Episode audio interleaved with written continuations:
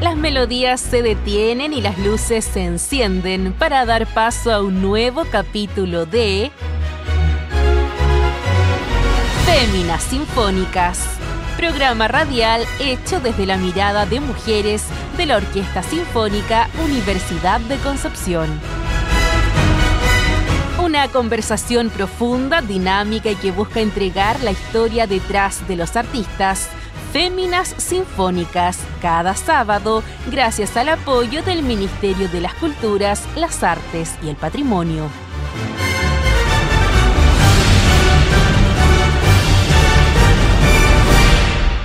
Samuel Quiroga es docente de artes plásticas y experto en didáctica de las artes visuales.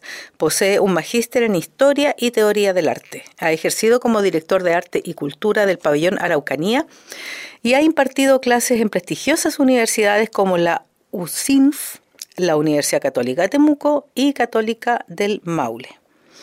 Su labor curatorial ha dejado una huella significativa, especialmente en colaboración con el Museo Higiniano y de Bellas Artes de Talca, Movat, donde brindó asesoramiento para la reestructuración museográfica tras un terremoto.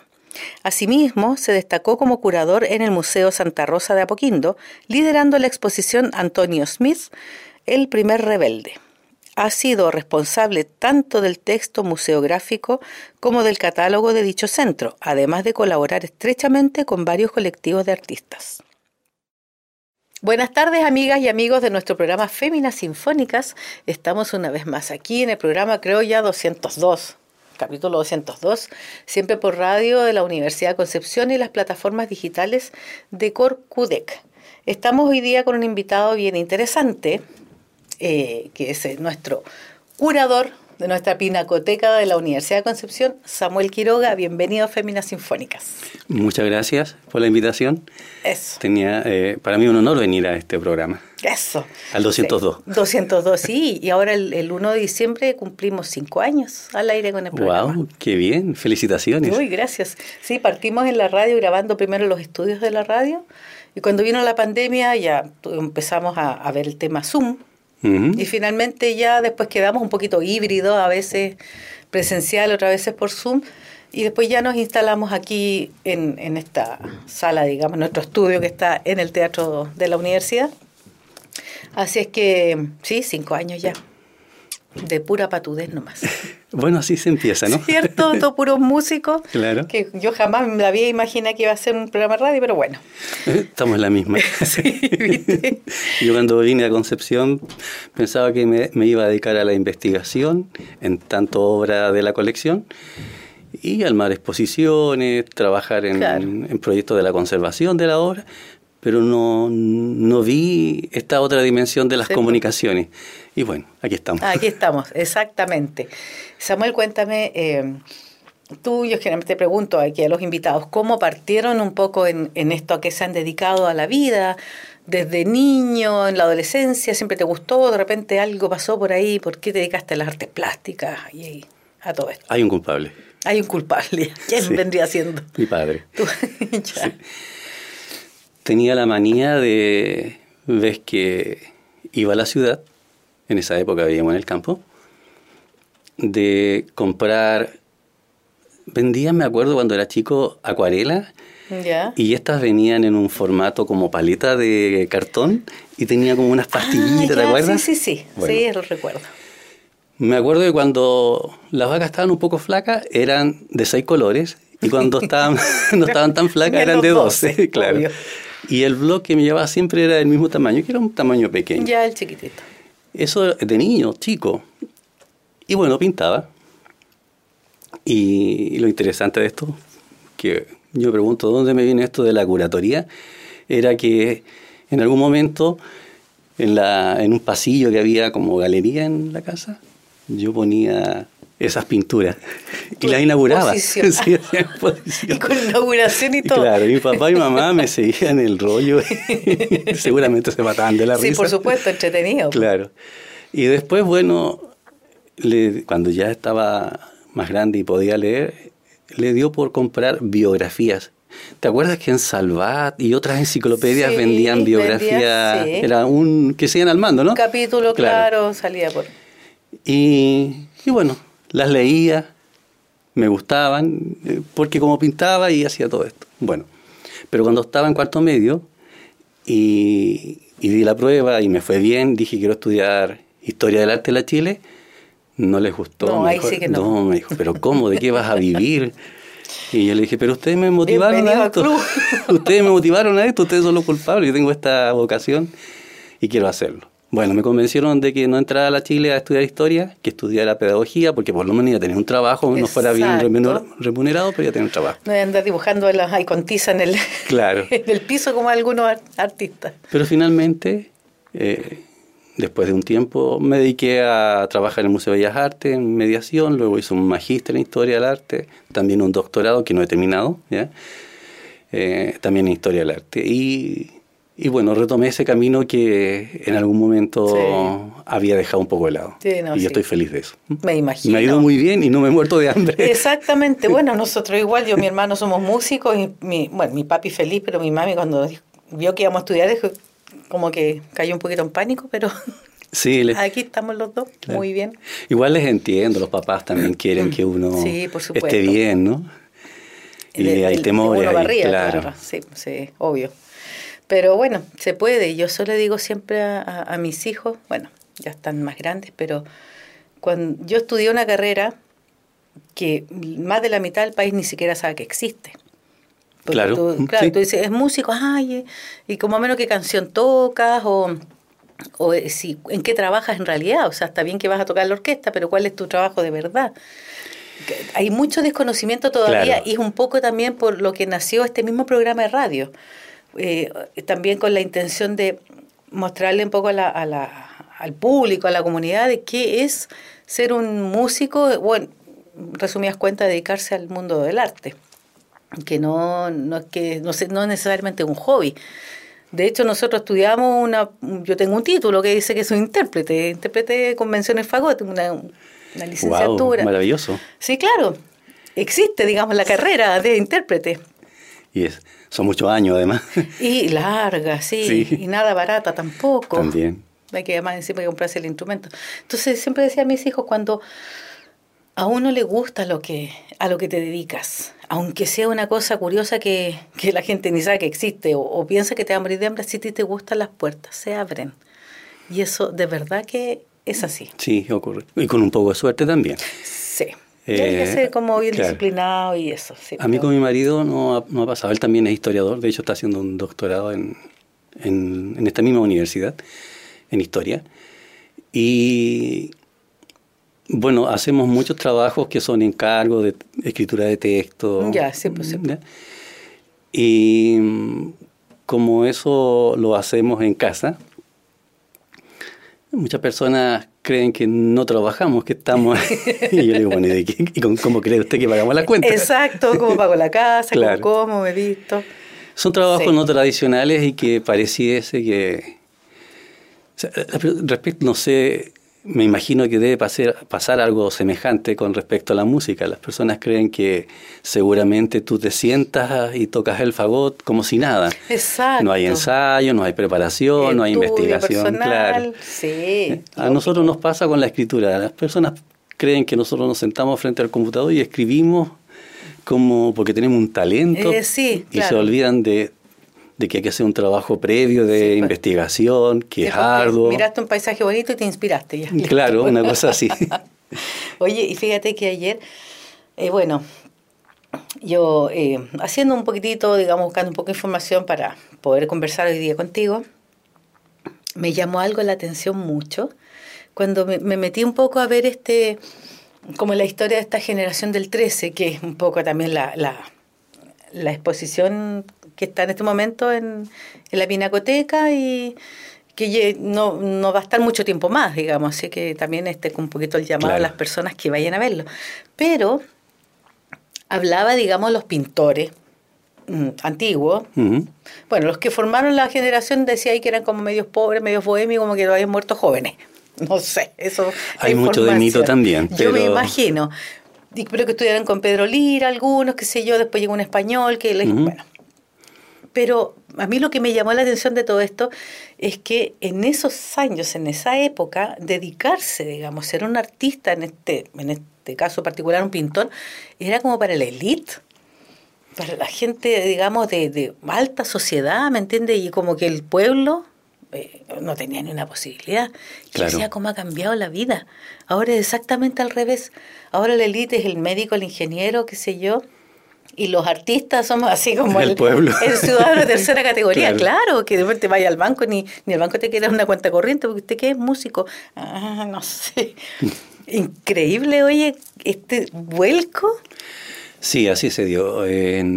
durante todo el siglo XIX, eh, desde el Estado hubo un fomento por la producción visual.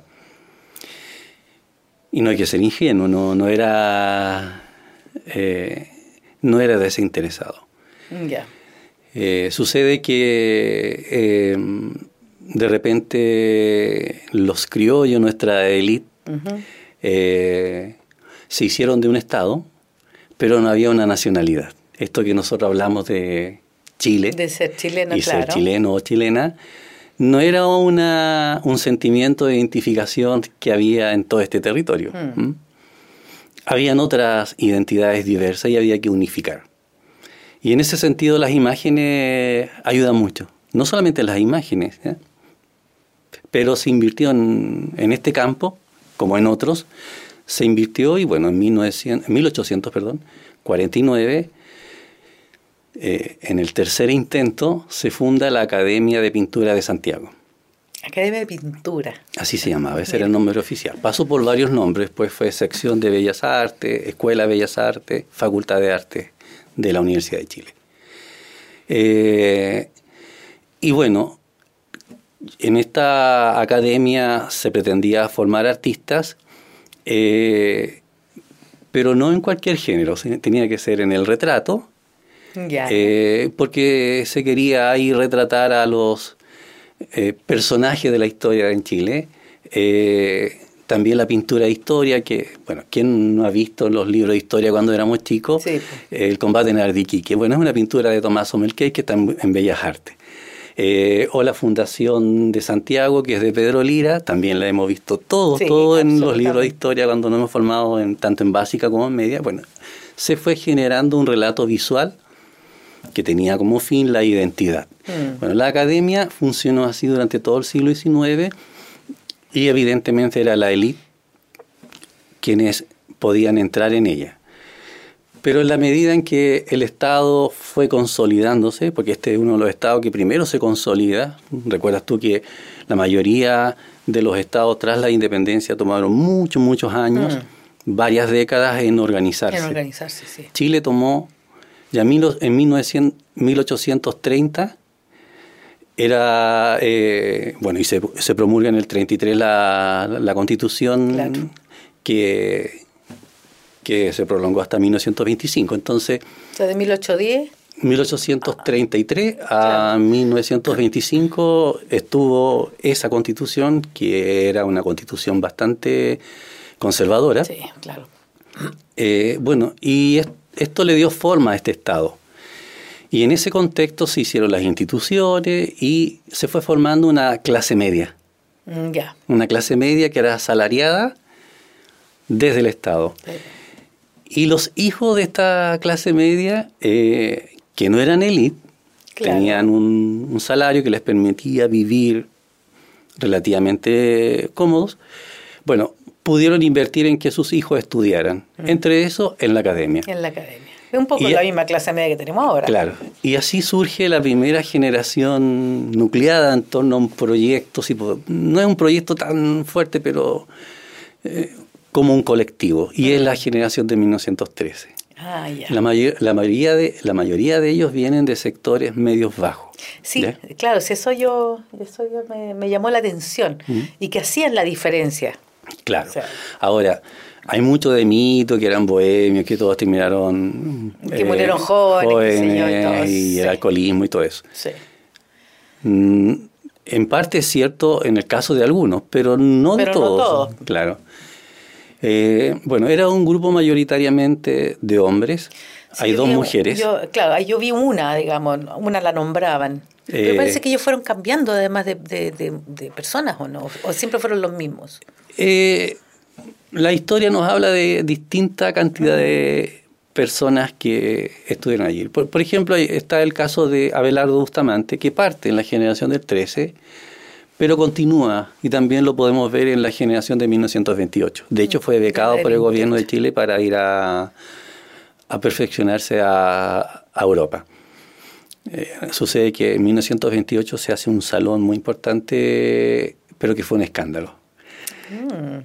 Eh, porque en 1923 había aparecido en Chile La Vanguardia, que en ah, Chile se llama Grupo Montparnasse. De hecho, en Pinacoteca tenemos una exposición que se llama 100 años del Grupo Montparnasse. Bueno, ellos eran la vanguardia en Chile y cuando se presentan la primera vez fue un escándalo. Bueno, todas esas ideas son recogidas por los artistas jóvenes que en el salón de 1928, o sea, cinco años después, claro. Eh, exponen y eso es un escándalo. De hecho, quien gana el premio principal se lo lleva Camilo Mori con La Viajera, una pintura icónica que todo el mundo ha visto alguna vez. ¿Mm?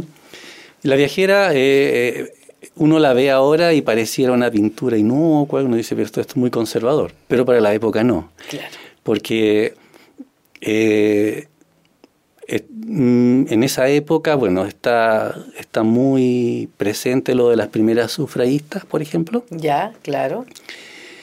Y aparece la pintura una mujer, que es la compañera, esposa de Camilo Mori, que se llama Maruja Vargas, Rosas, y, bueno, primero que nada no está en el ambiente doméstico. Claro, ya eso ya va marcando algo. Va en un tren, que es el símbolo de la modernidad. Va sentada con un tipo de ropaje que no es el tradicional, mm. sino que va con la moda a lo Coco Chanel. y Coco ah, Chanel, bueno, es la revolucionaria. ¿Cuál es pues, el gran legado de ella? Es que sus diseños de alguna forma liberan a la mujer de ese corsé, de ese zapato chino, que las confinaba al espacio doméstico. Ella diseña ropa para, que, para una mujer más empoderada que puede salir del espacio doméstico a hacer otras actividades, a, conquistar otros territorios que le fueron vedados, obturados anteriormente. Bueno, eh, eh, Camilo Mori representa a esta mujer que va en tren, que es su compañera, eh, que va vestida con esta ropa a lo Coco Chanel, y es un libro en la mano. Más encima lee, claro. Claro. Bueno, producto de todo, ese, todo, el, todo el escándalo que produce esta exposición del Salón Oficial de 1928, en marzo de 1929, el gobierno de la época, Carlos Ibáñez del Campo, cierra la academia. O sea. No me cabe la menor duda que tiene que haber sido así. Y en diciembre de ese mismo año, el día 31 de diciembre, se firmó el decreto para crear la Facultad de Arte de la Universidad de, la Chile. Universidad de Chile. Y con el presupuesto que tenía la academia, que no se usó porque se cerró, se becaron a 28 artistas, profesores y alumnos a que fueran a Europa a perfeccionarse, pero en artes aplicadas. Ya. Y Abelardo Bustamante era parte de eso. Entonces, hay artistas, el mismo Camilo Mori, que también es becado en 26, y Abelardo Bustamante, que son de la generación del 13 inicialmente, pero pasan por distintos ah, periodos también. Algunos quedaron solamente en la generación del 13 y otros siguieron produciendo y, y son parte también de otros conglomerados, como la generación del 28, del 40, que existieron en Chile y que algunos de esos miembros de la generación del 13 también participaron. O sea, podríamos decir que esta generación del 13 fueron como los primeros un poco rupturistas en... de hecho, así fue. o sea, Los, primeros, que aparecen como grupo es la colonia tolstoyana. Sí, que aparece en, no recuerdo si 1905, 1906, pero por esos años. Y luego aparece la generación del 13. Y antes han habido otras personalidades rupturistas como Juan Francisco González, que de hecho toda la generación del 13, cuando uno lee las cartas que, quedan de ellos o, o hay historias que levantan biografías de ellos, siempre aparece Juan Francisco González como un maestro de, de todos estos integrantes que, que, admiraban y querían mucho. Sí, sí, no digo yo, el que estuve leyendo aparecía, digamos, esos nombres. Hablo, hablaba, digamos, de que este grupo de la generación del 13, como que su primera como conformación había sido en 1910. Es que, claro, ingresan a la escuela. Eh, ¿Por qué se llama la generación del 13? Porque en 1913 se realiza una exposición de todos ellos como, como grupo. Eh, se hicieron varias en realidad, en Valparaíso y en Santiago, pero la más icónica, la que se recuerda, fue en los salones del Mercurio. El, Mercurio, sí, el diario Mercurio tenía unos salones destinados a exposiciones de arte cuando estaba en el centro de Santiago, donde está ahora el Espacio M, que es un mall. Ya, imagina. Eh, ahí se hizo esta exposición y mm. tuvo, tuvo ecos que hasta el día de hoy Exactamente. se recuerdan. Y de hecho están aquí en la, mm. en la pinacoteca. Bueno, te quiero contar a propósito de eso, que ya que están en la pinacoteca, de la generación del 13 en colecciones públicas y privadas eh, existe presencia, porque ellos produjeron mucha, mucha obra. Pero de todas esas colecciones, la más grande, reunida, está en Pinacoteca. Está en Pinacoteca. La colección reunida de la generación del 13, más grande que existe en este país, está en la Pinacoteca de la Universidad de Concepción con más de 500 obras. 500, imagínate. ¿Está arriba, en el segundo piso? Eh, no está están todos expuestos, ya, no, trabajamos con el concepto de exposiciones permanentes de la colección. Ya. Las vamos rotando. Eh, queremos llegar a seis meses, pero hasta el momento hemos hecho ciclos de entre tres, cuatro meses. Ya. Pero queremos llegar a exponer en cada sala medio año una parte de la colección. Tenemos 2.500 obras. Imagínate. Entonces, Dar la vuelta completa toma algunos años. Sí, por supuesto, no lo vas a tener expuesta 15 días. ¿no? No, tiene sentido, claro. Samuel, se nos vino la pausa musical, así es que te invito a que, ahí está tu cámara, invites a nuestros eh, auditores. ¿Qué vamos a escuchar en esta pausa musical? Bueno, hay una canción de Silvio Rodríguez que me encanta, que se llama Corazón, pero me gusta más la versión que hacen los bunkers. Los bunkers. Me encantaría escucharla, porque los bunkers son de acá, tengo entendido. Por supuesto, son de aquí. Así que me encantaría escuchar esa canción y compartirla con, con ustedes. Eso. Entonces vamos a ir a escuchar Corazón con los Bunkers. Vamos y volvemos. Estoy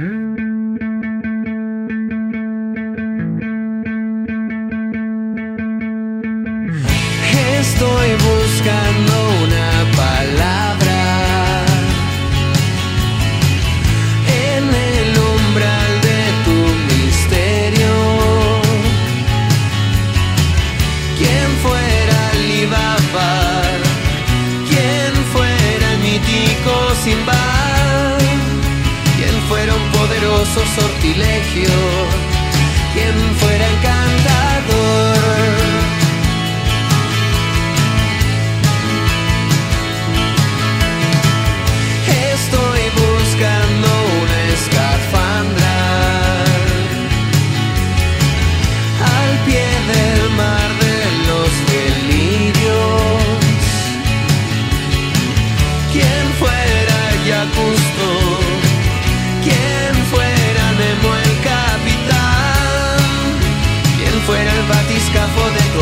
abismo, quien fuera explorador. Corazón, corazón oscuro.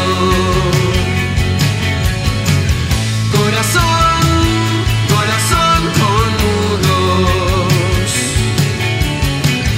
Corazón que se esconde, corazón que está donde, corazón, corazón.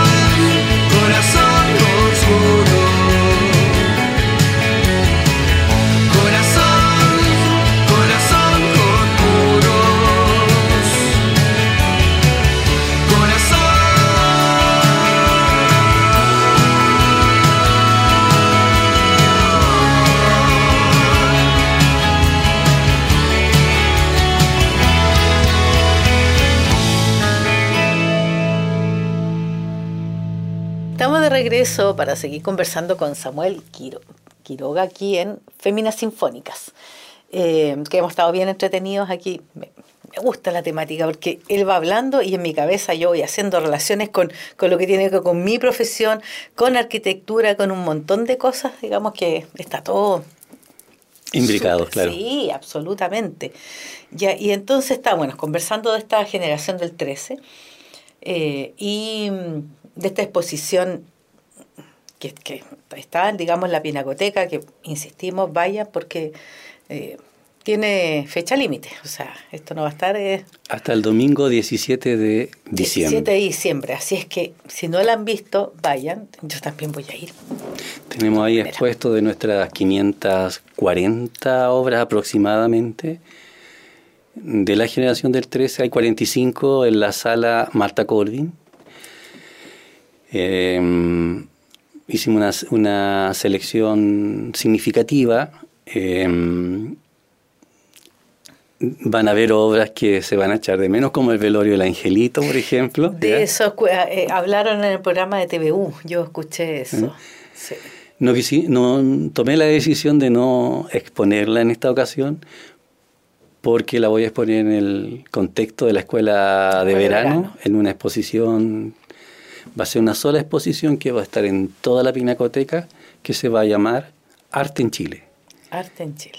colección Pinacoteca Universidad de Concepción. ¿En qué consiste? Eh, bueno, vamos a hacer una representación de la historia del arte en Chile desde la curatoría, eh, porque la colección tiene obras suficientes como para hacer esa representación, eh, pero situada desde Concepción. Estos ejercicios se han hecho en Santiago, en Bellas Artes y en otros espacios, desde allá, mirado desde allá. Desde, claro, esa óptica. Lo cual está muy bien, lo han hecho muy bien. Yo, yo he asistido a muchas de esas, por ejemplo, recuerdo una que me pareció fantástica que hizo Bellas Artes en el año 2000 que se llamó, se llamó Chile 100 años de artes visuales.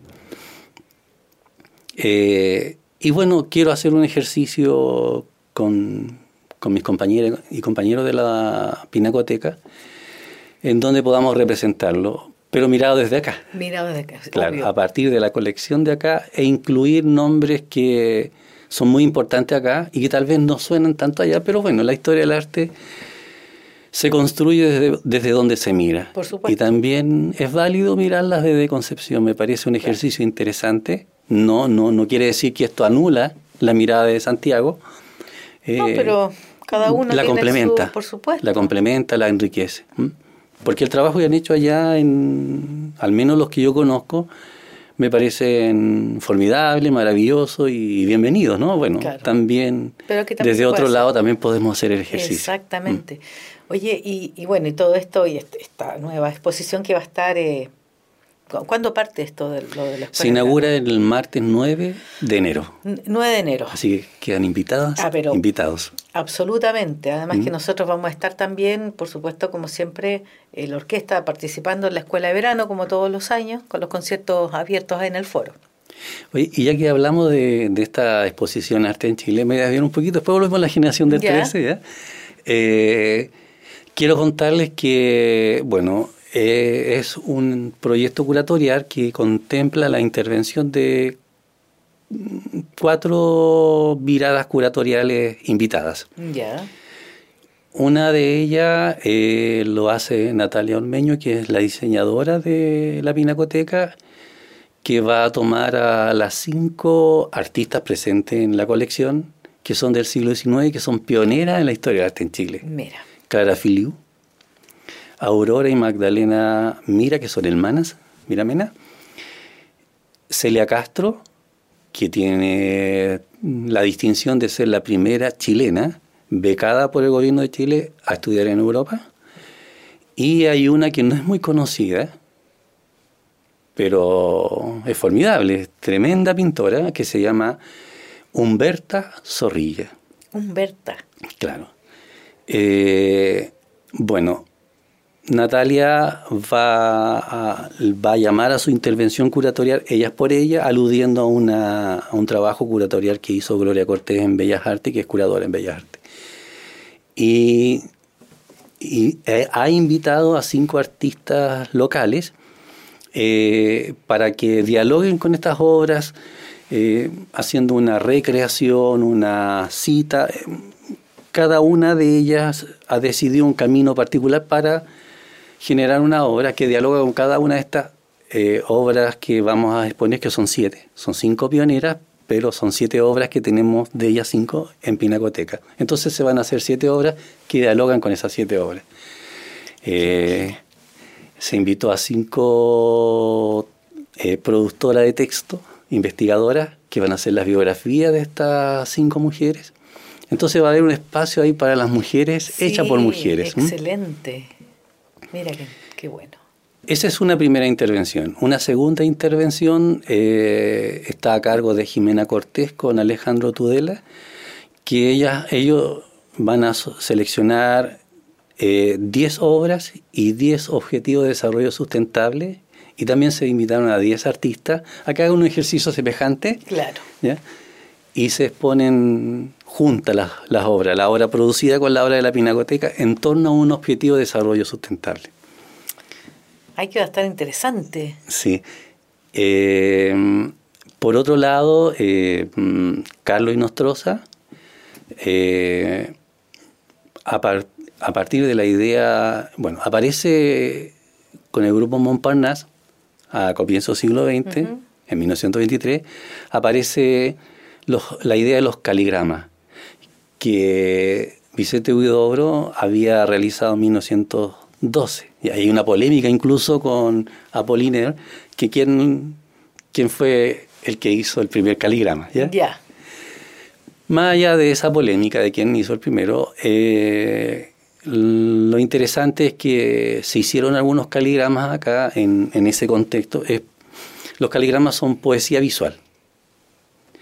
O sea, a partir de un poema, eh, la forma de escribir, de, de ponerlo gráficamente el poema, eh, con, con las palabras con las cuales se escribe el poema, se forma una imagen. Se forma una imagen. Ya. Sí. ¿Ya? lo- ya, y la, y la ya, imagen es el concepto de lo que dice el poema, por lo sí, general. Sí, sí, sí. Bueno, vamos a exponer algunas reproducciones de caligrama. Nosotros no tenemos caligrama en Pinacoteca, pero vamos a poner algunas reproducciones facsimilares porque en dictadura hay algunas revistas como Apsis que eh, tenían censurado eh, Todo. eh, además ciertas imágenes. Y, le- y el ingenio de la época eh, llevó a, a la solución de poner algunas personas, en vez de la fotografía, poner su silueta, pero esta silueta llena De- de, de- de de palabras, palabras. que identificaban a esa persona. Entonces, claro. hay un giro allí del caligrama que es interesante de ver también. Claro que Y sí. están los documentos originales que, o sea, revistas, digamos, de la época, que fueron publicadas con esta suerte de Claro. caligrama, eh, pero con un sentido distinto al que tenían originalmente, pero no, no dejan de ser caligramas. Exacto. Increíble cuando tuve la, la- a las personas, digamos, las, las aprietas, las comprimes, eh, siempre va a buscar la manera, o sea, bajo, eh, como bajo presión de alguna forma Claro. los seres humanos igual funcionamos. eh, eh, Y corremos el cerco. Exacto, Sí, exacto, o sea, el- se te ocurren cosas. Mira qué buena. Sí, ahí la necesidad siempre nos hace más creativos. Como dice, la necesidad crea el órgano. Claro. Absolutamente. Bueno, y la cuarta intervención curatorial es con Claudia Rizaga, que es la jefa del archivo fotográfico de la universidad, Ya, sí. que ella en distintos puntos de esta curatoría va a reforzar el concepto. Por ejemplo, uno de los conceptos que va a reforzar es a propósito del velorio del angelito. Del Tenemos dos obras que hablan de aquello. Una es de Arturo Gordon, que se llama precisamente El velorio del angelito, y otra obra es de Ezequiel Plaza, que se llama El angelito, que son estas representaciones de niños muertos. De los que lo ponían en una silla. Que se velaban, claro. exactamente. Sí, una cosa del antiguo, digamos, del Es campo. una tradición que viene de España. Ah, de España. Sí. Ya. Y bueno, la generación del 13 la representa. Y en el archivo fotográfico hay fotografía post-mortem que también Sí. representan el Se velorio angelito. eso Sí. antes, sí. Bueno, entonces Claudia Rizaga va a hacer intervenciones de ese, de ese tipo a partir de lo que ahí vamos a tener expuesto y lo que, los recursos que ella tiene en el archivo fotográfico. Mira, qué bueno. Va a estar bien interesante. Entonces, movía la pinacoteca Sí. en enero. Excelente. Ahí para que nuestros visitantes locales y turistas puedan disfrutar de la colección que tiene la Universidad de Concepción, que, que es maravillosa todo esto. y Yo tengo el privilegio de trabajar ahí. Exacto. Oye, y fíjate que, mira, te va a parecer raro a estas alturas del programa, digamos, de la conversación, pero yo creo que no todas las personas saben exactamente qué es lo que hace un curador. Ah, Porque todos sabemos que en los museos eh, hay curadores, pero hay curadores, digamos, a lo mejor en distintos ámbitos, digamos, de... de no, no siempre de pinturas o de- de Eh, A veces, dependiendo de las colecciones, hay, por ejemplo, hay museos que tienen una tremenda colección de fotografía y hay curadores específicos de fotografía. claro, Hay otros que se, por ejemplo, en Bellas Artes eh, hay dos curadoras, un, eh, hay tres curadores en total, pero Gloria Cortés se ha especializado en siglo XIX pintura específica, o sea, no siempre pintura, pero el grueso es pintura del siglo XIX. de- claro, en la, y Pablo la Honorato, artística, digamos, de, claro. de la época. Y Pablo Honorato, lo mismo, pero del siglo XX-XXI. Eh, trabajan principalmente esas áreas, no quiere decir que eso es Claro. cerrado. Los curadores básicamente trabajamos con objetos artísticos visuales, sean tridimensionales o bidimensionales. Y dependiendo de, de las, de las colecciones, también hay museos que tienen más de un curador y bueno, se, se parcelan, por así decirlo, Claro. se van especializando, Exacto. porque es mucha la información además que hay que manejar.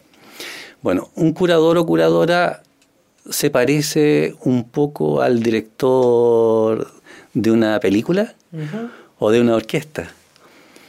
Es quien investiga en torno a un tema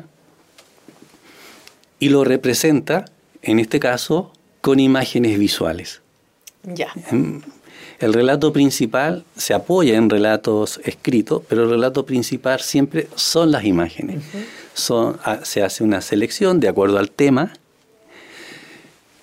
y se hace una representación de ese tema con una selección de imágenes. Y se pone en un orden tal que, y ahí está la, la gracia de- del acu o el curador, exacto. tal que se ha leído el tema. eh, que cuenta una historia de claro. alguna forma. Entonces, bueno, ahí uno tiene que buscar estrategias para poder eh, transmitir con imágenes una idea. Claro.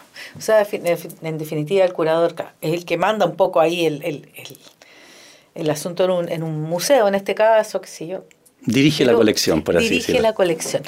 Y hace, digamos, como dices tú, eh, poner, eh, si son cuadros, qué Mm. sé yo, que cuenten, digamos, que tengan un, un- No es poner cuadros por. Me gusta, qué bonito, lo pongo y este otro No, al siempre lado. está. Un sentido. Hay un guion, Hay un guion. hay una partitura. Exacto. Y yo fíjate que también estuve leyendo que habían curadores también que tenían que ver como con la conservación. Es que el trabajo de la curatoría tiene varias dimensiones. Un museo es custodio de una colección y a esa colección hay que conservarla, ah, pero para poder conservarla hay que investigarla. ¿ya? Eh, hay que exhibirla, pero lo que se exhibe tiene que ser investigado. Ya. Entonces, la investigación es fuerte para, para exhibir, pero también para conservar. Mm. Y, y bueno, en- normalmente siempre hay equipos de apoyo técnicos Sí. especializados. En, nosotros en Pinacoteca tenemos una persona, María Pavés, que es magíster en conservación y restauración. Y hay todo un proceso allí, unos protocolos para... Nosotros tenemos obra de siglo XVIII. Imagínate. Y esa obra hay que conservarla para que sea vista por la gente de hoy y también la de mañana. La de mañana, por supuesto. Entonces tenemos, por eso a a veces en las obras no hay que tocar, o sea, no, no hay que tocar las obras, nosotros usamos guantes, porque nosotros tenemos en las manos eh, aceite. aceites Claro. que, se, que son orgánicos, Exacto. que son una fuente de alimento riquísima para ciertas bacterias y que si tocamos la obra eso queda ahí, las bacterias llegan y pueden hacer estrago ahí en los elementos que son orgánicos dentro de una obra. Sí. Entonces, hay una dimensión variada del trabajo curatorial. Exacto. Específicamente en la pinacoteca, el curador está a cargo de la colección. Es el responsable de la colección. Sí. Y tiene que generar estrategias para investigarla, conservarla, exhibirla y Y difundirla. difundirla, exacto. Claro. El jefe del. El, el jefe ahí, digamos, el, el big boss que de todo lo que está ocurriendo. Mm, Respecto de la colección, porque de la administración del museo propiamente tal, hay una dirección. Claro, hay ¿Mm? una. Claro. Por supuesto, tú, en la parte, digamos, que tiene que ver con la exposición. Y, y a mí me queda una duda, porque ¿qué pasa también? ¿Cómo hace el curador para. eh, cuando tiene que enfrentar una colección donde el pintor está vivo, o sea, está parado al lado tuyo mostrándote su obra, por ejemplo. O sea, con, cómo hacer esta, cómo se hacen estas exposiciones con, con eh, expositores actuales. ¿Mm? Bueno, para eso uno hace un trabajo de campo. Ya. Se reúne con el artista, eh, levanta información y luego uno conversa, expone, llega a acuerdos, corrige. Porque la idea también, o sea, si uno tiene al artista al lado y uno quiere hacer una interpretación, eh, bueno, qué mejor que conversar con el artista porque a veces uno puede estar mm, errado en aquello. claro. O pueden haber algunos, algunas imprecisiones. Eh, en mi trabajo personal, siempre que puedo y tengo la oportunidad de conversar con la o el autor de la obra, lo hago. Y evidentemente considero porque es quien creó la obra. Sí, claro, por supuesto. Eh, eso es- esa es la forma de normalmente resolver aquello. Eh, hay que darse los tiempos y, contactar. Ahora, cuando uno tiene la, obra en la colección, eh, y si el tema no es precisamente, por ejemplo, la escuela de verano. La escuela de verano es una representación de la historia del arte en Chile y cómo diversos grupos eh, han tenido una incidencia en esta historia. Por ejemplo, uno de los grupos que voy a exponer va a ser la Escuela de Arte UDEC, que tiene una presencia importante en la historia de arte en Chile. Sí, claro. No solo porque es la tercera escuela más antigua de, Ay, de. Chile, que también es un dato importante. Sí, por supuesto. Pero el dato más importante es la cantidad de figuras importantes, local, nacional e internacional, que han salido de esa escuela. Por ejemplo, eh, está Eduardo Meissner, está. Albino Echeverría, está Aileen Kelly, Soledad Gonz- María Soledad González, Bárbara Bravo. Bueno, hay un- una cantidad Hay de una generación Sí, también. Sí, en- hay, bueno, siguen habiendo, por ejemplo, Natacha Gortilla, que tiene, que es conocida en, mm, al menos en el ámbito artístico Claro. a nivel nacional con el trabajo Chile Mazazupán, por ejemplo. Eh, entonces, allí vamos a, a exponer a todo este grupo, pero no tanto en el sentido de lo que dice su obra, sino como actores importantes que son parte de la historia de la- de la- del arte en Chile. arte, Entonces, la presencia con una obra de ella en esta oportunidad no es tanto por lo que dice la obra, sino porque, Por lo que significa, por, digamos, claro, por lo que significan ellos como artistas. como artista. Es como, aquí estoy, yo soy parte de esta historia. Ya, mira. Es que eso ahí me quedaba la duda, porque tomar las obras antiguas y, y decir, como hacer este como guion, que ya vamos a exponer de esta, o sea, esta es la idea de esta exposición, etcétera, y tiene este título. Pero con los, con los contemporáneos, porque son todos distintos, Claro. porque es como, ya, ¿cómo los llamo? Les digo que vengan, los voy a buscar. En este Eh, caso los algunos. agrupo por un criterio. Por más o menos, claro, la Por misma- ejemplo, de acá, eh, de la región, bueno, hay varios que están en, conte- en contextos de movimientos más conocidos a nivel nacional, eh, pero también es importante hacer una representación, por ejemplo, de los grabadores del Bio Bio. Ya, que tenemos varios en la colección, entonces vamos a exponerle. Pero no porque, no, no pensando en, en poner de relieve el sentido de cada una de esas obras, sino que de ellos Es como un- colectivo. Exacto, un colectivo. Lo mismo con los artistas de la escuela de arte, ya sea porque fueron docentes de la escuela de arte o porque como alumnos eh, se formaron ahí. Exacto. ¿ya? Esta es una línea más, más grande, no, Sí. no digamos el particular. Claro. Qué bueno. Y en algunos casos, en, en algunos casos, sobre todo con la escuela de arte, los, los tenemos al lado. eh, hay algunos artistas que son significativos o significativas de la escuela de, de la escuela de, de arte de la UDEC, pero que no están presentes con obras en la colección. Ya. En ese caso, vamos a hacer una invitación. que- exacto. Mira, además que sí, pues, habiendo escuela Mm. de arte, además en la universidad, Claro. Y tienen la pinacoteca al lado, no, está, está todo dado. Como nosotros nomás lo que aquí en la música nosotros siempre decimos, abra la carrera de, de intérprete, por favor, que la hubo en algún minuto en la, en la Universidad de Concepción. La carrera de intérprete, digamos, en música, y lo, se cerró. La Mm. Bueno, cerraron en realidad. la escuela de teatro también se cerró. Y ahora se y abre. ahora se abre, Exacto. que- Vamos, vamos avanzando. Vamos avanzando. Exactamente. Samuel, se nos acabó el programa, lamentablemente. Así es que mm, dejamos, por supuesto, invitados allá a, la, a los, eh, A nuestras audiencias. audiencia. Exacto. Que vayan a Bueno, le invitamos a que visiten la Pinacoteca de la Universidad de Concepción horarios, días.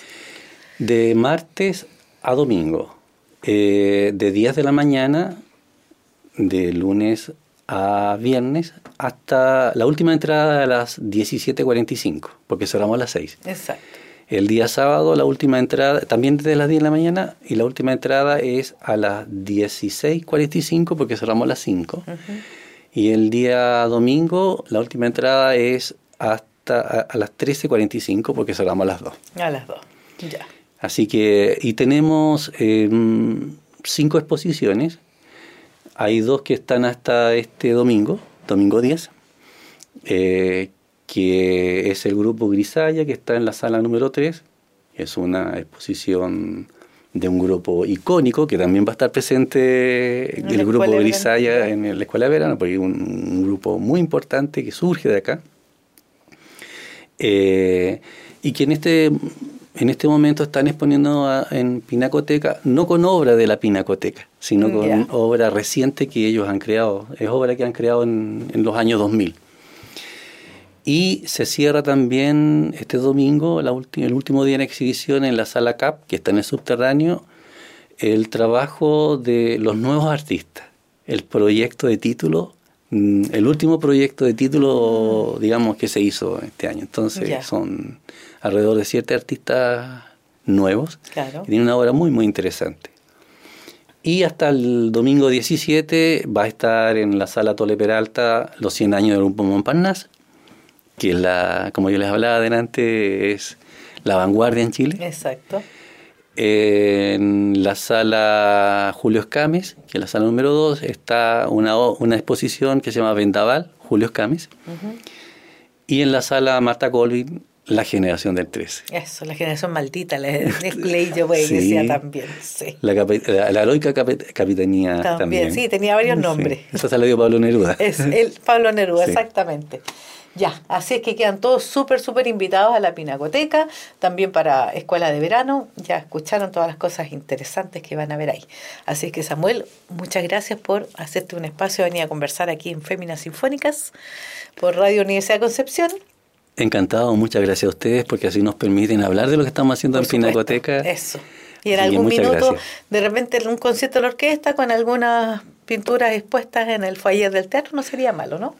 Que Sería, que- se vería muy bonito. se bueno, vería. siempre hay una pintura ahí Sí. que es la mejor, Exacto. y la Sí. más icónica que tenemos, Sí. que es el mural Presencia América Latina. Presencia América Latina, sí. De repente traer así, podemos hacer algunas cosas, en conjunto sería bastante bonito. Así es que eso, y a nuestros Sería auditores fantástico. nos despedimos, hasta un próximo programa, que estén muy bien y nos estamos viendo y escuchando. Adiós. Adiós. El momento ha llegado, los micrófonos se encienden, la música y su historia se apoderan de ti y nosotras somos las protagonistas. Féminas Sinfónicas, programa conducido por las integrantes de la Orquesta Sinfónica Universidad de Concepción, un viaje por las culturas y las artes junto a grandes invitadas. Féminas Sinfónicas, acompañándote cada sábado en Radio Universidad de Concepción y las plataformas digitales de Corcudec.